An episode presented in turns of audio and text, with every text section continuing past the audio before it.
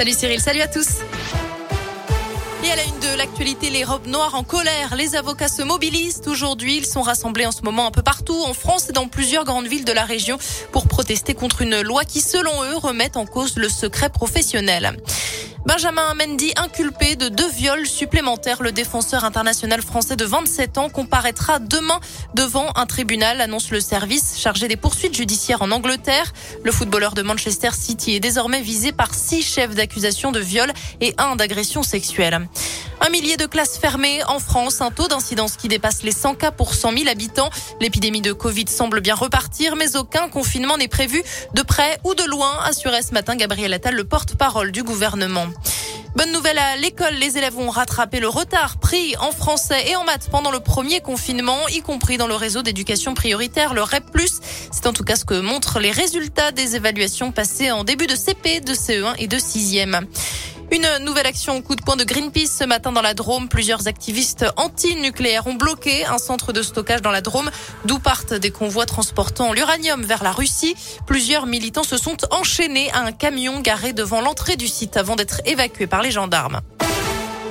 L'actualité dans la région est une nouvelle journée décisive pour les ex-salariés de Loire Offset Titoulet avec cette audience de départage qui a eu lieu ce matin devant les prud'hommes à Saint-Etienne. Plusieurs dizaines d'entre eux contestent leur licenciement plus de deux ans et demi après la fermeture de l'imprimerie stéphanoise. Et puis dans la Loire, toujours sortez masqué depuis ce matin. Le masque est de nouveau obligatoire dans certains cas en extérieur. Conséquence de la reprise de l'épidémie de Covid, on en parlait. Le taux d'incidence vient de passer la barre des 100 cas pour 100 000 habitants dans le département jusqu'au 7 décembre. Donc le port du masque s'impose dans plusieurs lieux qui ne sont pas soumis au pass sanitaire comme les marchés, les brocantes, les rassemblements sur la voie publique, les files d'attente en extérieur notamment. On vous a mis toutes les infos sur radioscoop.com. Stromae, les Black Eyed Peas, SCH ou encore PNL et Orelsan. Voilà quelques noms pour le nouveau festival de musique qui aura lieu à Lyon les 17 et 18 juin prochains. Ça s'appelle Inversion Fest et c'est un événement organisé en partie par le club de rugby Le Loup à Lyon. Le concert aura lieu donc au Matmut Stadium. Les places seront mises en vente à partir de vendredi. Comptez entre 35 et 99 euros. On vous a mis là aussi les infos sur radioscoop.com.